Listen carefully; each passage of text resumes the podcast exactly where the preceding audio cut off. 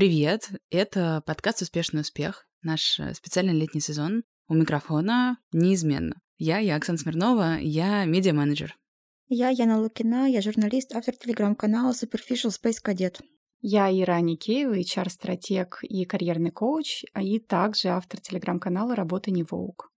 Сегодня мы хотим а, обсудить, стоит ли пытаться летом успеть все, в том числе прочесть все те книги, которые мы обычно откладываем в течение года, а может быть даже ни одного. У этого эпизода есть партнер. Это торговая сеть «Азбука вкуса». На днях мы с Яной приходили в гости к Оксане на редколлегию, и я, как настоящий книжный червь, сразу же зависла у стеллажа с книгами у Оксаны. И у меня родился такой вопрос сразу же, с порога. Оксан, сколько книг из тех, которые стоят у тебя на этих полках, ты реально читала? Ты знаешь, я недавно перебирала свои книжные полки, потому что у меня был другой стеллаж, он мне надоел. А, я очень много книг раздала, оказалось очень много желающих почитать что-то, что мне не актуально. И несмотря на то, что я их перебрала, все равно осталось огромное количество книг, которые я покупаю довольно регулярно и не читаю. Я даже подумала, что если если однажды я их все прочту, я буду очень умной. Но я очень сильно сомневаюсь. Думаю, в какой-то момент я раздам все то, что, ну вот, как знаете, как с вещами. Когда год не носишь одну вещь, ну, значит, все, скорее всего. Вот так же, наверное, с книгами я поступлю. Стараюсь при этом еще новые не покупать. Яна, а ты находишься в нашем книжном клубе людей, которые не читают книги, но постоянно и регулярно покупают новые себе? Да, я покупаю довольно много книг, которые потом ждут своего звездного часа. Бывает даже год, а то и не год. Но я стараюсь что-нибудь и почитывать заодно. Плюс э, по поводу стеллажей, которые завалены книгами, я сейчас, конечно, уже перешла больше на электронный вариант. Это в некотором смысле удобнее, потому что я покупаю, например, в приложении книги, и, по крайней мере, это все не выглядит как стопка, это такая стопка виртуальная книг, да, но там тоже довольно много, но я себя утешаю тем, что где-нибудь, когда-нибудь я что-нибудь из этого прочитаю.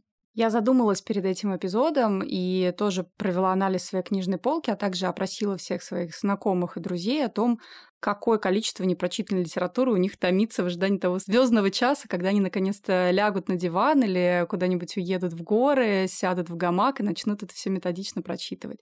И столкнулась с таким интересным предубеждением или, может быть, желанием, фантазией, что многие откладывают чтение книг на лето. Потому что людям кажется, что мы замедлимся, дел будет меньше, погода будет лучше, появятся новые возможности посидеть где-нибудь на балконе, за городом, на веранде, в компании любимой книги и, наконец-то, вот пошелестеть этими страницами. Но спойлер, как вы думаете, кто вообще на самом деле до этого доходит и действительно так делает? Мне кажется, конечно, так никто не делает, при этом надежд не теряют до последнего, и даже в отпуск берут не одну, не две, а три-четыре книжки в надеждах прочитать их все на гамаке. А я в этом как раз вижу вот положительное, то, что это настолько люди, видимо, оптимисты. Мне в этом видится прям вот плюс какой, что человек настолько уверен в том, что дальше у него будет и свободное время, и желание, и книжки будут хорошо читаться. Ну, поэтому, может быть, это не так плохо, что мы надеемся, что реально все это прочитаем.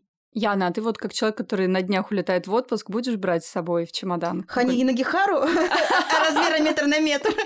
Ну, не знаю. Нет, я, конечно, возьму с собой несколько книг, э, в том числе там в электронном виде для самолета и в печатном для пляжа. А, надеюсь, что-нибудь прочесть. Обычно мне удается пару-тройку книг прочесть за отпуск, поэтому, в общем, такая же у меня надежда.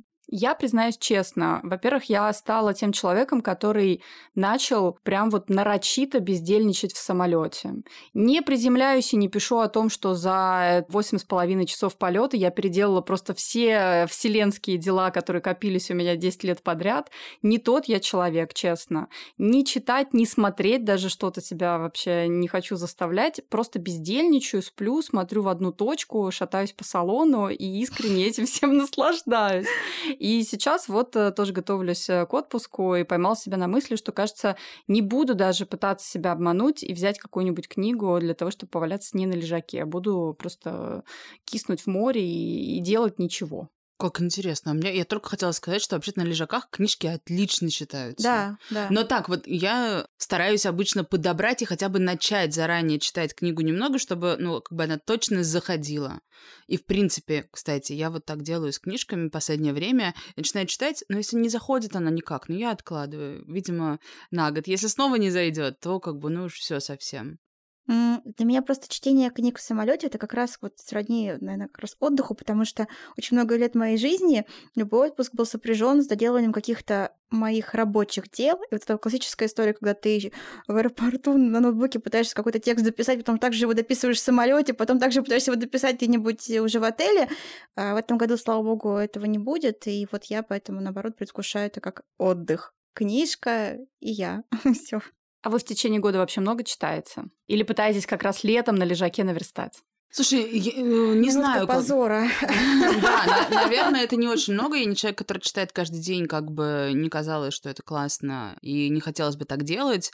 Но вот у меня есть какие-то книги, которые вот я понимаю, что вот прям вау, мне хочется погружаться, мне хочется читать. То есть там, не знаю, семь книг каких-то запоминающихся для меня и очень ценных за год у меня обычно набираются. Понятно, что какие-то я там еще начинаю, бросаю, какие-то менее запоминающиеся.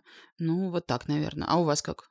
Я уже смирилась довольно давно с тем, что ну, ты должен в какой-то момент начать выбирать. Либо ты читаешь книгу, да, либо ты читаешь публицистику, назовем это так, да, и как-то я поняла, что, ну, понятно, что можно там, едешь в метро, у тебя есть, например, там, не знаю, 15 минут, да, ты либо читаешь какие-нибудь тексты авторов каких-нибудь англоязычных, например, э, журналистские, там, не знаю, ревью, рецензии, либо ты читаешь книгу. И я для себя сделала выбор, может быть, он не очень правильный, но в какой-то момент я поняла, что для меня будет ценнее все таки эти там 15 минут э, тратить на чтение, не знаю, рецензий, ревью, каких-нибудь новостей. И в этот момент, наверное, я немножко поставила крест на своей карьере читателя, потому что стала я читать, конечно, гораздо меньше. Я, правда, в основном читаю именно вот долгий перелет, э, долгий переезд, там, не знаю, Сапсан какой-нибудь. Вот там я могу зачитываться, то есть я сажусь, скрываю, читаю, у меня там хорошо все идет прекрасно, а вот так в целом в течение дня вот эти все, знаете, есть эти штуки, что нужно читать 5 страниц в день, там есть эти приложения, которые тебе помогают. 15 минут в день. 15 минут в день, 5 страниц в день. Не знаю, может быть, я, в принципе, люблю больше читать в захлеб, и себе плохо представляю, что вот я прочитала пять страниц, и я такая, ай да я, ай да молодец. Но плохая практика, конечно, несопоставима с э, учебой на гуманитарном факультете, когда ты читаешь 500 книг за семестр, и вот, но... Может быть, у каждого человека есть определенное количество книг, которые в жизни он способен усвоить. Ты свою, Яна, уже прочла. Да-да-да, уже Ильяда Гомера прочитана, поэтому можно уже все уже, не стараться больше. Исчерпала лимит на Гомера я. Да, да. Я в какой-то момент заметила, что у меня прям есть ощущение нехватки чтения, а оно вот стабильно раз в неделю, мне нужно какое-то утро, выходной день, ну, не утро, ладно. Может быть, это после спорта, какой-то поздний завтрак, у меня мне нужно посидеть одной с книжкой, часок, полчаса, но вот хотя бы чуть-чуть нужно почитать, и я прям чувствую нехватку этого. Я думаю, что даже это дело не в чтении, а просто вот это какое-то время, когда ты не смотришь телефон, изучаешь что-то полезное, ты сидишь в каком-то спокойном состоянии. Вот это у меня получается, и мне это удовольствие. А вот, например, например, каждый раз, когда я думаю, читаю какую-то классную книгу, вот так выходной, думаю, «А, ну вот за неделю еще, значит, несколько раз по вечерам буду перед сном читать, и у меня вообще это не получается делать, и я уже и забила. Я сейчас вспомнила, как я читала захлеб книгу Элизабет Гилберт «Город женщин». И я помню, что мне она настолько нравилась, что, знаете, я тогда работала в редакции, и я помню, что я даже, например, не знаю, там, иду куда-нибудь, нужно спуститься по лестнице два этажа пролета, я на телефоне открываю ее, читаю, там, не знаю, пару страниц. Там вечером, э, не знаю, какие-то там же 15 минут. Я... Вот это была книга, которую я читала в захлеб, мне хотела читать ее каждую, просто свободную минуту. Я даже себе потом докупила аудиокнигу, чтобы когда я не могу читать с экрана, чтобы не упасть, я могла слушать эту главу аудио. Вот это было, конечно, вот интересно. Это, наверное, был такой последний мой experience такого зачитывания. А в целом почему-то книги, не знаю, что с книгами, но они как-то... Возможно, книги просто в своей flop-эре были, но они как-то перестали меня немножко захватывать в какой-то момент. У меня еще жуткая FOMO, вот я думаю, что это не очень хорошо, и надеюсь, у вас этого нет, но правда, когда вот я уединяюсь с книгой, я все время думаю, так, а в это время это, может быть, в мире что-то происходит. Может быть, там Марго Робби вышла в новом наряде э, в рамках промо-компании Барби или что-то еще, а я-то тут, э, а мужики-то, как говорится, и не знали, понимаете, поэтому Не знаю, очень надеюсь, что меня какая-нибудь книга прям захватит. Хотя нет, я вас обманула. Была еще вторая потом после книга Дейзи Джонс and the Six. Вот тоже читала ее в захлеб, но это было уже отпускное чтение, поэтому оно было другое. То есть не Федор Достоевский все-таки себя как-то захватил однажды в свой плен. Он меня захватил во время учебы на журфаке. С тех пор как-то уже не так Отпустила. Да. Девчонки, а у вас есть какие-нибудь книги, которые у вас ассоциируются именно с отпуском? По направлению к Свану, конечно. Утраченные иллюзии, Это в каком таком отпуске ты еще? У меня просто мой, мой некогда книжный ментор, он э, всегда шутил, что нужно сесть в тюрьму для того, чтобы прочитать всего Марселя Пруста. Святые небеса, лучше так не шутить, Ваша менторская шутка, конечно. У меня есть книга, которая удивительным образом мне врезалась в память э, с точки зрения того, что где и каким образом я ее читала. Мы э, пару лет назад, ну как это было, в другой жизни, это, мне кажется, был как-то 2017 год, ездили в отпуск вместе с Оксаной и с моим мужем Степаном. И у меня тогда с собой была книга Карины Добротворской, некогда редакционного гуру и евангелиста всего Канденаста, которая называлась «Кто-нибудь видел мою девчонку», где она вспоминает про свои отношения с первым мужем и вообще весь свой путь. Э, эту книгу я читала по вечерам в нашем невероятно насыщенном отпуске, в котором мы очень много гуляли, проводили время вместе, мы снимали замечательную квартиру в Риме, пьянствовали там допоздна.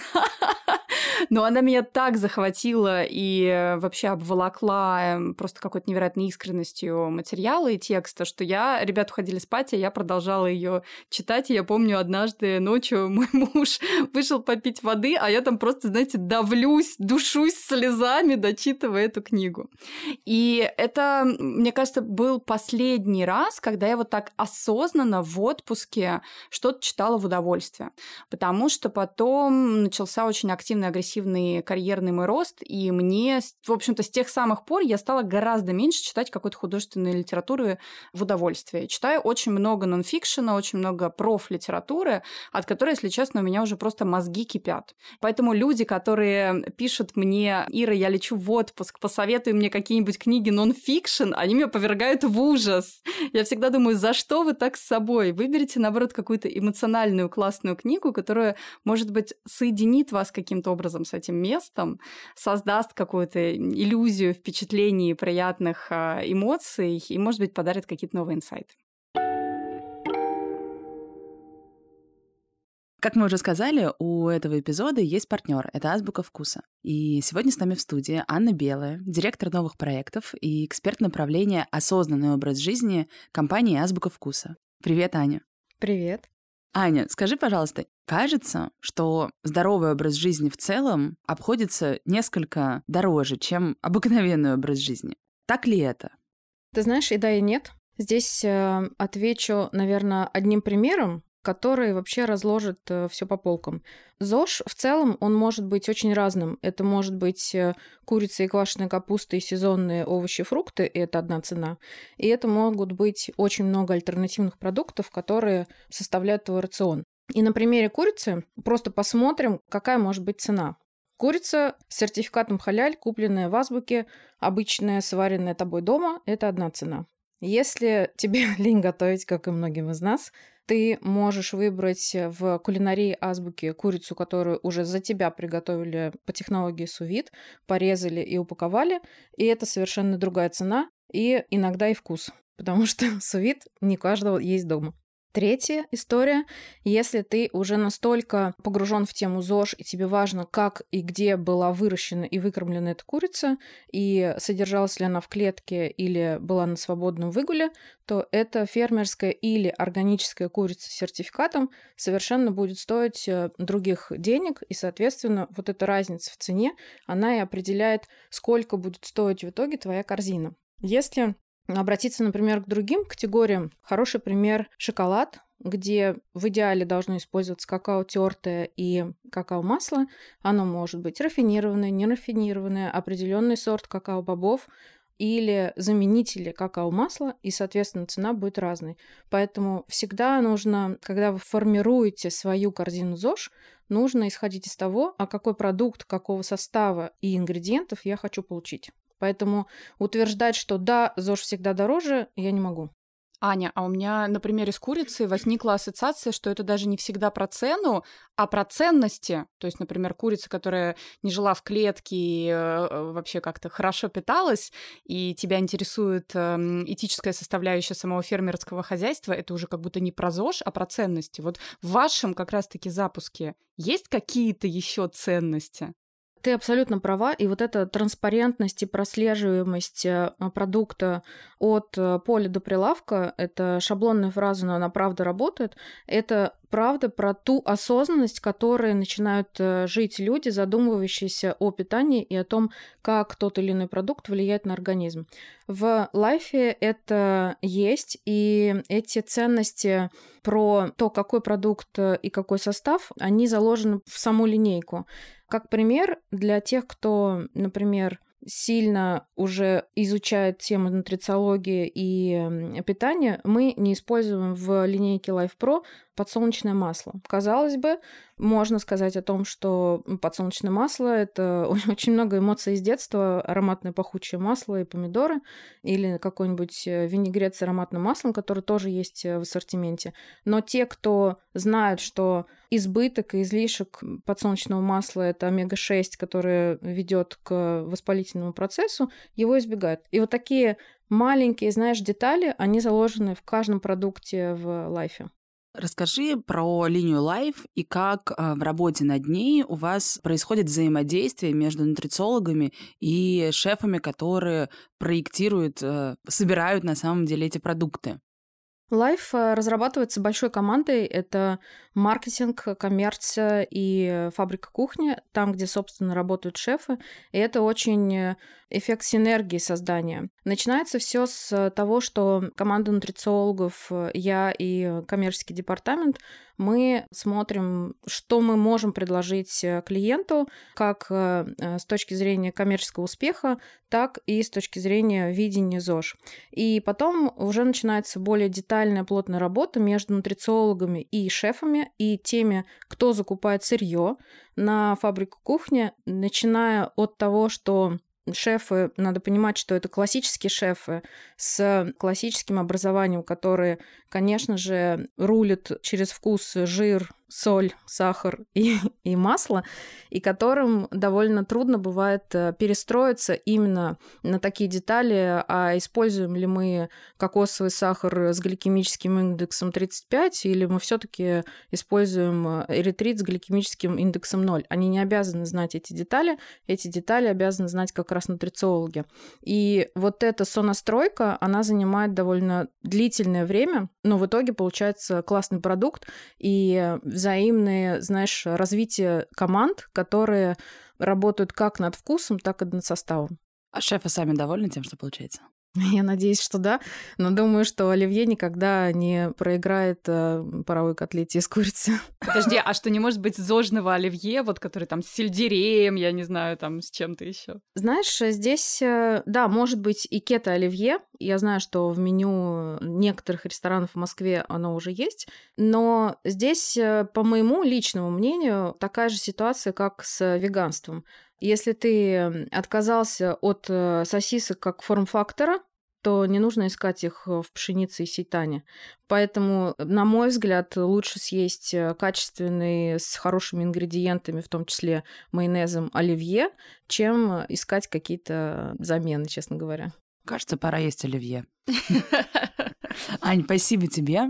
Хочется напомнить, что мы дарим слушателям успешного успеха бесплатную первую консультацию с нутрициологом азбуки вкуса. Для этого нужно пройти по ссылке в описании этого эпизода или по такой же ссылке в нашем телеграм-канале «Успешный успех» и подать заявку на первую консультацию. Не хочу никого шеймить за искренний интерес к нон-фикшену, и вообще я правда рада, что люди готовы инвестировать свое время на лежаке, где-то в горах или, может быть, даже в активном э, своем отпуске и читать э, такие сложные и иногда сложно перевариваемые материалы. Но вот у меня есть топ трех книг, которые я даже периодически советую своим клиентам. Одну из них всегда советую своим клиентам. Вот готова с вами поделиться для тех, кто хочет на лежаке не тратить время зря, потому что я точно буду на нем бездельничать. Первая книга ее написал французский писатель и эм, слэш, он эксперт в области духовного и психологического развития. Это, конечно, звучит немного тревожно. Его зовут Лоран Гунель. И на самом деле он до сих пор входит в топ-5 самых популярных французских писателей в современности. Хотя нашему читателю он не супер известен. Я совершенно случайным образом как-то однажды споткнулась об его книгу, просто бродила где-то на озоне, и мне понравилось название. «Бог всегда путешествует инкогнито». Какие у вас сразу ассоциации? Я видела эту книгу на развалах, знаете, это «Помоги себе сам». Ну, правда, видела книжных. Я не удивлена, потому что действительно вот у этого писателя есть такая дополнительная экспертиза, значит, в качестве какого-то психологического духовного наставника, потому что когда-то его родители, вот, пожалуйста, насилие, примененное от родителей в выборе карьеры, его отправили учиться на экономфак, он закончил Сорбонну, он вышел работать бухгалтером, в общем, там всячески гибнул и страдал страдал и в какой-то момент уехал учиться в Калифорнию на психолога. Ну, не знаю, то ли он э, заработал это, будучи бухгалтером, то ли у него какая-то очень хорошая семья. А, таких подробностей в биографии я не знаю. И у него есть несколько книг, остальные названия меня не настолько захватили, мне кажется, они совсем эзотерические, но вот это вот «Бог э, всегда путешествует инкогнито» меня очень заинтриговало. И, вы знаете, эта книга, на самом деле, почему я ее советую своим клиентам, она про то, как перестать быть удобным другим людям. Там нет никакого пафоса. Это очень такое обыденное художественное повествование. Там есть главный герой. Он живет в Париже. Очень довольно симпатично и вкусно описывается его жизнь в Париже. Поэтому тем, кто еще и любит, когда второстепенным героем выступают декорации, какой-то контекст, да, в том числе такой романтичный город э, для многих любимых, тоже может зайти. Там у него появляется в какой-то момент такой герой-наставник, естественно, есть еще некая любовная линия. В общем, сюжет на самом деле довольно простой и примитивный, но язык, которым это все написано, симпатичный, захватывающий, и там описано большое количество ситуаций, в которых можно узнать себя. Вот правда, удивительным образом ты где-нибудь едешь в поезде, думаешь, боже, ну вот какой-то странный второсортный французский романишка, и вдруг ты ловишь себя в такой ситуации, что я как главный герой так веду себя на публике. Я нервничаю в таких же местах, при разговоре с начальником, с такими же людьми. Мое поведение может выглядеть таким образом со стороны, и там просто он попадает в такой некий трек, что он должен преодолевать себя, и, соответственно, вот к чему это все приходит, и ты как будто в вместе с этим героем получаешь возможность начать пересматривать свое поведение в пользу того, чтобы быть менее угодным обществу и другим людям, которые от тебя ждут каких-то привычных вещей, и стать той какой-то версией себя, человека более честного, стремящегося к своим собственным желаниям. Получается, э, я думала, что ты все-таки посоветуешь какие-то нон-фикшн книги, а это все-таки fiction и любопытно. То есть, на самом деле, это очень похоже, наверное, какие-то психологические нон-фикшн книжки пытаются помочь человеку разобраться именно с этими же вопросами, а тут, видимо, это завернуто в упаковку какого-то художественного повествования, и как будто таким образом, правда, это должно летом в отпуске читаться более комфортно. Так и есть, да. Поэтому я говорю, с большим удовольствием часто советую своим клиентам, говорю, господи, отдохните вы от нонфикшена, не убежит он от вас никуда. Вторую книгу, про которую мне хотелось бы рассказать, ее написала американская писательница, которая зовут Лиза Си. Она родилась в Париже, немного связывает нас с предыдущей книгой. И при этом у нее прадедушка имеет эм, китайские корни. У нее американские родители, они довольно в юном возрасте перевезли обратно в Калифорнию, и она какое-то время, кстати, по-моему, они жили то ли в Сан-Франциско, то ли в Лос-Анджелесе, не буду врать. Они жили даже в китайском районе, пометуя о той связи с предками. И вот Лизу саму волнует очень сильно вот эта вот связь, знаете, твоего этноса и национальности, когда ты переехал в другую страну, ты немного утратил свою связь с корнями, и она в своих романах пытается это осознать. Вот новая ее книга показалась мне довольно симпатичной и легкой, как раз-таки для того, чтобы провести с ней время на лежаке, и если что, не остаться остаться разочарованным, если ты ее, вот как по примеру Оксаны, не почекал заранее. Она называется «Остров русалок». Все как мы любим. Mermaid Core. Да, Mermaid Core, но при этом на английском языке название изначально звучит как Sea Woman, ну вот на русском привели это как русалок. Потому а, что женщины кто? Русалки. Женщины-русалки. Значит, в чем там а, интересная ситуация? Значит, описывается реальное место, остров в Корее, который находится в морских территориях с Японией и сильно, в общем-то, имеет а, там определенные геополитические влияния. История вообще сама, которую рассказывает Лиза, она отсылает нас где-то там в 40-е годы, и э, нам э, рассказывают о жизни этого острова через э, двух девчонок, которые из разных семей, и вот через их глаза мы видим происходящее. И с одной стороны там есть взрослый мир, в котором есть политические конфликты, довольно несимпатичные события. Казалось бы, в отпуске от этого хочется уйти, но это настолько интересно преподнесено, что ты как будто и образовываешься на лежаке, понимаете, и все равно в общем-то, не сильно страглишь. Во-вторых, опять, взаимодействие самих этих девочек друг с другом и с миром взрослых. Очень много психологии, очень много можно порефлексировать, повспоминать себя в детстве или даже сейчас, почему мы по-прежнему можем повторять какие-то свои паттерны и, опять-таки, не знаю, сходить лишний раз к своему терапевту. И третье, что любопытно, сначала может показаться, что книга нас отсылает к, наконец-то, победившему матриархату, потому что на этом острове работают женщины, а мужчины, казалось бы, должны быть хранителями семейного очага. Тут небольшой спойлер про саму книгу. В ней описывается уникальная экономическая ситуация, при которой мужчины не имели права на работу, потому что единственный бизнес, который мог кормить жителей этих острова, это была возможность нырять за жемчугом. И вот японцы, они выпустили тогда такой закон, который ограничивал именно мужчин по гендерному признаку, что они не имели права ловить жемчуг. И на острове Японцы стали... забыли, что есть еще женщины, да? Да, японцы забыли, что есть еще женщины, и, собственно, им и перешла эта обязанность в какой-то момент. Но в итоге создалось такое впечатление, что мужчины нифига не стали на себе тянуть весь женский быт, стирать, готовить, ухаживать за детьми. Они сидели в барах, обсуждали политическую обстановку, экзистенциальные кризисы, философские вопросы, а женщины каждый день, рискуя собственной жизнью, все таки довольно рискованный бизнес, даже будучи в положении, отправлялись в море на охоту за жемчугом. А дом кто убирал? Ну вот, видимо, женщина после того, как искупалась, да, русалка, да, в две смены, да. Вот, и поэтому, кстати, когда я увидела, я прочитала книгу, а потом уже увидела рецензии от каких-то людей, которые, значит, кричат о мире победившего матриархата, была искренне этому удивлена, потому что книга совсем, конечно, не об этом. Кстати говоря, а, я не знаю, ты читала или нет Елена Ферранте, вот как ты сказала, что это две девочки. А, вот про жизнь этих подруг, да, да, ну, да. да, да, да, там, ну, кто не знает, да, Елена Ферранте, моя гениальная подруга, это значит, там, начинается повествование в 50-е годы, Неаполь, тоже две маленькие девочки из двух, э, ну, не то, что прям совсем из разных слоев общества, нет, но чуть-чуть у них разнится жизнь, и вот они тоже сходятся и начинают дружить, и как, тоже как раз мир, жестокий мир взрослых, да, который может быть, не всегда понятен детям, но тем не менее они его чувствуют. Поэтому, когда ты стала говорить, что он две подружки, я почему-то подумала сразу про вот как раз про эту книгу и вообще, в принципе, про эту серию. Да-да-да, очень-то похожая как раз аналогия, но не знаю, будет ли Лиза Си делать из этого тоже продолжение про то, что случилось с девочками потом, но, по крайней мере, там остается пространство для этого. А третья книга — это автобиографическая книга, основанная на полностью на реальных событиях. Ее написал американский э, дипломат, которого зовут Чарльз Тейлор. Книга называется «Медведи в икре». Она, правда, насыщена очень интересными фактами и событиями о дипломатической жизни а, начала 30-х и 40-х годов и заставляет смеяться невероятно бесстыжим образом громко на весь пляж.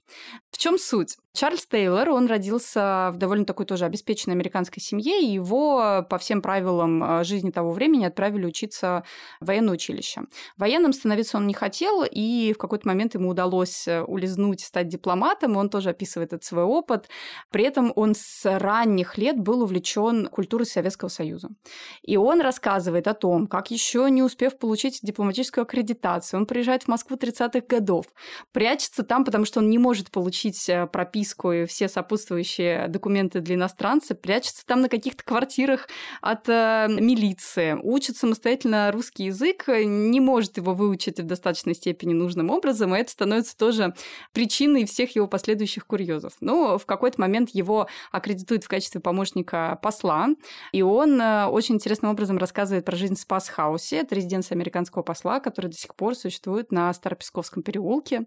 Интересный такой вот небольшой спойлер. Значит, Чарльз эм, описывает дипломатическую жизнь того времени и те мероприятия, которые ему приходилось устраивать как начальнику группы протокола. Это было просто совершенно что-то невероятное. Опять, если вы работаете в ивент-сфере или в медиасфере, вам крайне рекомендую эту книгу почитать. Однажды на его вечеринке был Михаил Булгаков, и он так впечатлился происходящим, что как раз-таки описал ее в качестве бала сатаны в «Мастере Маргарите». У Чарльза Тейлора был невероятный дипломатический путь. Он э, также работал в Германии времен Второй мировой войны. Он работал в Лондоне, и он был открывателем американского посольства в Кабуле в 40-е годы. И тоже делится всем этим опытом, как он там реально просто, девочки, на каких-то ослах. Его пожитки немногочисленные были завернуты просто там в тряпичные мешки, и он там на этом осле, вот так держа в руках все свои пожитки, ехал открывать посольство в Кабуле. Это было невероятно уморительно. К сожалению, сама карьера у него сложилось довольно трагическим образом. В конце 40-х, после всех своих дипломатических миссий, большую часть времени он а, провел в Москве, практически 10 лет, и вот у него были редкие вылазки в Германию, Великобританию и Афганистан. Он возвращается в США, и тогда это было время господства антисоциалистических настроений, э, искали скрытых коммунистов, э, тем, кто мог сочувствовать советской власти. В общем, тоже такое было время тревожное для жителей Э, США, и его к этим статьям привлекают э, как человека, который действительно искренне восхищался российской культурой. К сожалению, в конце концов против него использовали такой аргумент, что у него не складывалась личная жизнь. Его обвинили в гомосексуализме, который тогда было тоже вне законов США, и ему пришлось покинуть и дипломатическую службу, и территорию США, и он уехал жить в Швейцарию. После этого, к сожалению, ничего не известно о том, вообще, что с ним происходило, и книг он больше не писал. Ир, ну если ты не работаешь дипломатом, это же тоже интересно читать? Сто процентов. Он, я тебе уже сказала, ивент-сфера вообще, креатив, понимаете, путешествия там. В общем, читаю перед следующими мероприятиями успешного успеха, понятно.